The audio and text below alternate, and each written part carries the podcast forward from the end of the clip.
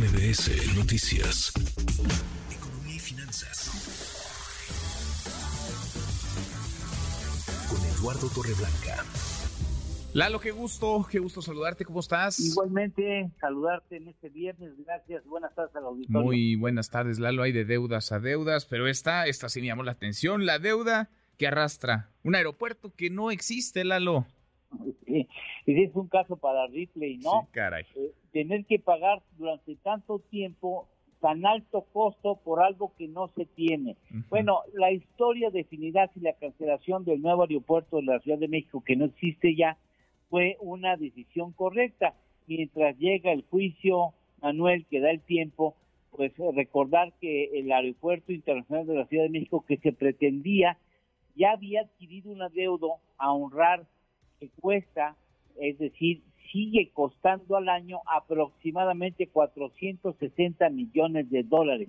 De aquí y hasta el 2047. Hoy esa deuda debe estar ubicada en poco más de 4 mil millones de dólares, números gruesos.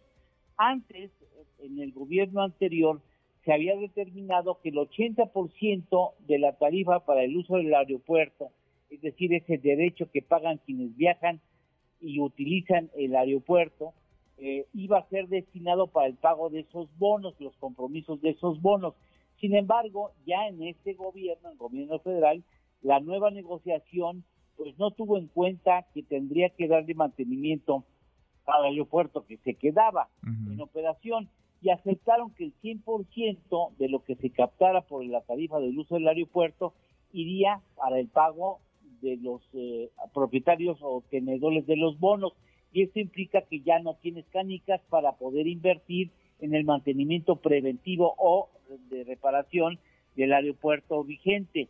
El nuevo responsable de la central aérea, eh, el marino, vicealmirante, si no me recuerdo, pues ha solicitado que para hacerse cargo del aeropuerto, pues que le den recursos con que poderlo recomponer.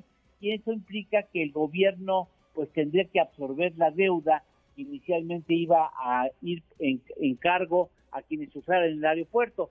Ahora lo que va a suceder, si es que esa operación se concreta, y lo subrayo, si es que esa decisión se concreta, que seremos los ciudadanos quienes pagamos impuestos, quienes vamos a cargar con esa deuda de aquí al 2047.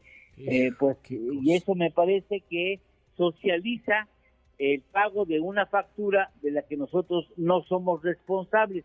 O bueno, ahora falta saber si el gobierno así lo decide y cómo lo documenta legalmente, porque una deuda extra tendría que, pa- eh, que pasar, según recuerdo, del, por la mano y, la autorización del Congreso, pero vamos a ver cómo lo primero si lo decide así el gobierno y cómo lo va a fundamentar, pero por lo pronto ya sabemos que esa deuda lo fundamente de una manera o de otra la tendremos que honrar. Pues sí, pues sí, en fin, Lalo, hasta 2047 entonces. Qué 2047. locura. Ay, qué cosa. Lalo, ¿tenemos postre? Claro que sí, aludido a este asunto, se requiere que el aeropuerto de la Ciudad de México actual tenga un flujo de 40 millones de pasajeros para que se pueda reunir el dinero necesario para el pago de los bonos. Mm. Abrazo pues, buen viernes, gracias Lalo.